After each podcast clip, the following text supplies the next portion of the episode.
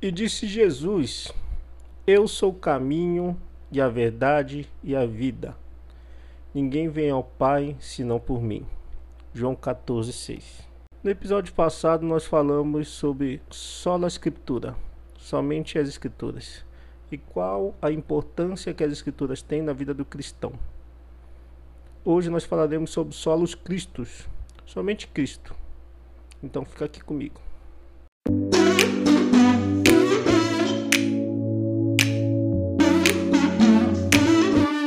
Bíblia afirma que a salvação de todo e qualquer ser humano apenas acontecerá através de Jesus, por meio da fé e da graça que apenas Ele pode conceder. A afirmação solos Cristos, somente Cristo, se faz necessária para reafirmar que Jesus Cristo é o fundamento, o edificador e o protetor da igreja, sendo Ele nosso único intermediador entre Deus e os homens. A nossa salvação é realizada unicamente pela obra de Jesus Cristo. Sua vida sem pecado e seu perdão por si só são suficientes para nossa justificação e reconciliação com Deus. Inclusive, a palavra que melhor explica o que é justificação se chama substituição, pois Jesus tomou o nosso lugar e morreu para nos salvar. Jesus tomou o lugar de todas as pessoas, de toda a humanidade, de todos os tempos, de todas as épocas, para morrer em lugar de todos. Somente o seu sangue irrefutável, sem pecados, seria capaz de tal feito. E através desse sacrifício, hoje temos a oportunidade de sermos salvos, sermos reconciliados com Deus e reaver o que foi quebrado lá no Jardim do Éden.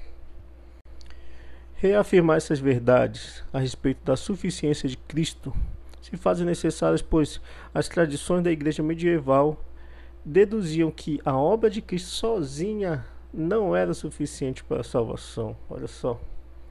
Como resultado, eram apresentados centenas de mediadores, como autoridade absolutista do Papa e demais sacerdotes que afirmavam ter uma posição especial afirmavam ser mediadores da graça e do perdão de Deus por meio de sacramentos, dos sacramentos que eles ministravam.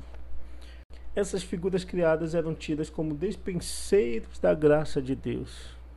Mas a Bíblia afirma que Jesus é o nosso único mediador e único meio de salvação para todos os que são ou existirão. Paulo escreveu às pessoas da Galácia por estar extremamente preocupado, pois eles estavam se afastando do Senhor e seguindo os ensinamentos de pessoas que queriam distorcer o Evangelho. Paulo afirma lá em Gálatas 1,8 que, ainda que um anjo desça do céu e pregue um evangelho diferente daquele que os apóstolos estavam pregando, que este seja anátema, ou seja, que este seja maldito. Os reformadores realçaram o papel de Jesus como sumo sacerdote que intercede em favor da humanidade perante Deus. Nesse sentido, o eixo central do cristianismo gira em torno da pessoa de Jesus, destacando assim o papel da salvação. Jesus desceu do céu e habitou em nosso meio. Jesus consumou o mais perfeito sacrifício ao morar e a entregar sua vida na terra como Deus e homem ao mesmo tempo. Desse modo, ele é o justo e único mediador, purificador e redentor dos perdidos, visto que somente Cristo é o verdadeiro e perfeito mediador. Toda a raça humana se assemelha diante do Senhor, igualmente perversa e destituída de toda e qualquer graça. 1 Timóteo 2,5 diz o seguinte: Porque há só um Deus e um só mediador entre Deus e a humanidade, Cristo Jesus, homem. A declaração Solos Cristo deixa muito bem clara que não há outro mediador ou mediadora entre Deus e os homens. O Filho do próprio Deus que se fez homem, nasceu, cresceu e viveu entre nós e morreu com morte de, de cruz para nos substituir e receber a punição que nós merecemos, nos dando aí o direito que só ele tinha e nos reconectando com Deus. E agora, quando nós pensamos, ok, eu já sei o que é solos Cristo, eu já sei a importância disso, mas como isso se aplica no meu dia a dia? Como isso se aplica na minha vida?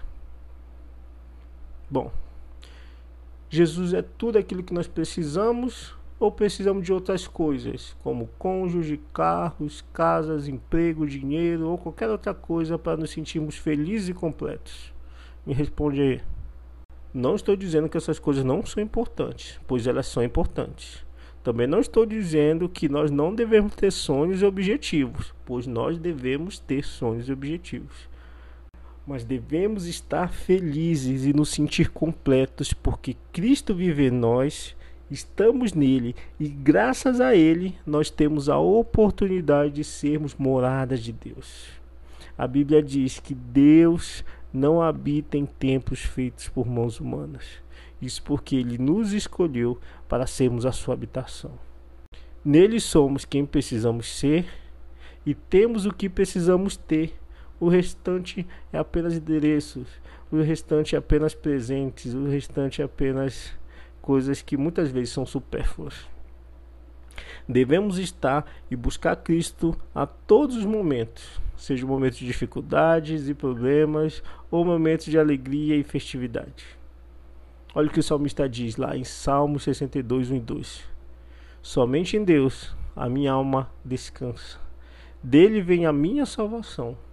Só Ele é minha rocha e minha salvação. Ele é minha fortaleza não serei muito abalado. Que Deus te abençoe em nome de Jesus. E a você, por você que ele morreu. Foi pelo, pela humanidade, essa humanidade, mesma essa parte da humanidade podre que nós temos hoje no mundo. Deus ama essa gente e Deus quer salvá-la. E quando um desses se arrepende, os céus ficam em festas.